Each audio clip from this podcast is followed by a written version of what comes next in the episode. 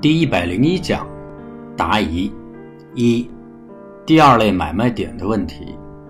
以第二类买点为例说明，卖点的情况反过来就是：第一类买卖点就是背驰点，第三类买卖点就是中枢破坏点。对于第二类买卖点，好像还是有很多人不明白。所谓第二类买点，就是第一类买点的次级别回抽结束后。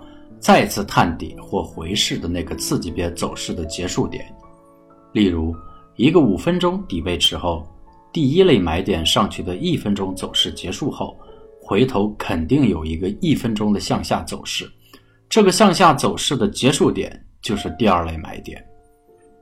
那么第二类买点有哪几种可能的情况呢？一最强的情况。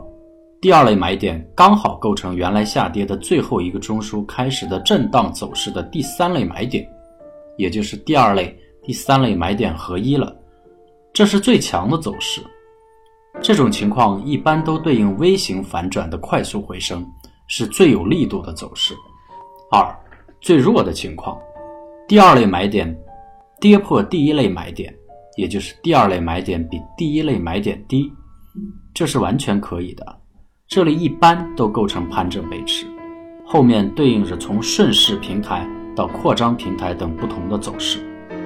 三一般性走势，也就是前面两者之间的走势。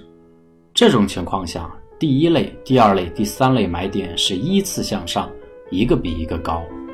站在原来下跌最后一个中枢的角度，第一类、第二类、第三类买点都可以看成是中枢震荡的结果，因此。在第二类与第三类买点之间，可能会存在更多的中枢震荡走势，不一定如第一类、第二类买点之间是紧接的。第二类与第三类买点之间的震荡买点，一般就不给特别的名称了。当然，也可以看成是第二类买点，这并没有多大的影响。注意，只有在回升的中阴状态下，才有第一类、第二类买点。中阴状态结束后，所有的中枢震荡只存在第三类买卖点以及中枢震荡的买卖点，就不存在第一类、第二类买卖点了。二，走势必完美，这个问题估计没有几个人能真正看明白，因为学过现代数学的人很少，所以对这样的整体性的问题，估计只有糊涂的份儿。所谓走势必完美，就是缠论给出的分形比线段。不同级别走势类型对应的递归函数，能将行情的任何走势唯一的分解。唯一分解定理在现代数学理论的任何分支中都是核心的问题。一个具备唯一分解定理的理论都是强有力的。例如，在解决费马猜想时用到的分圆域的问题，但分圆域没有唯一分解定理，唯一分解并不总能成立，这样只能引进理想数。使得在理想数的角度让唯一分解定理成立，从而展开了代数数论一个全新的篇章。缠论最牛的地方，就是把仿佛毫无头绪的股票走势，给出了唯一分解定理，也就是走势必完美。这等于引进了理想数，使得代数数论升堂入室。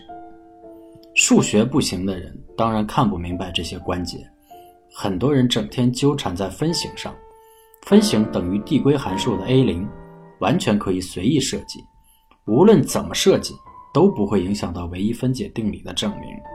现在这种设计一定是所有可能设计中最好的，这使得比出现的可能性最大，并把最多的偶然因素给消除了，使得实际的操作中更容易分解走势。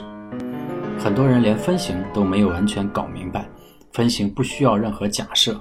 只需要符合定义就可以，是否符合定义只有唯一的答案，不需要任何假设。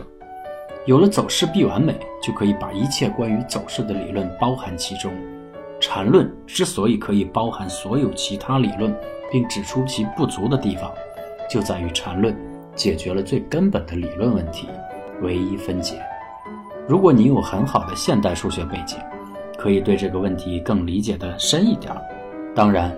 如果不明白也无所谓，禅论已经把大的背景藏在后面，给出了浅的、谁都可以应用的操作方法。你能把方法搞明白就可以了。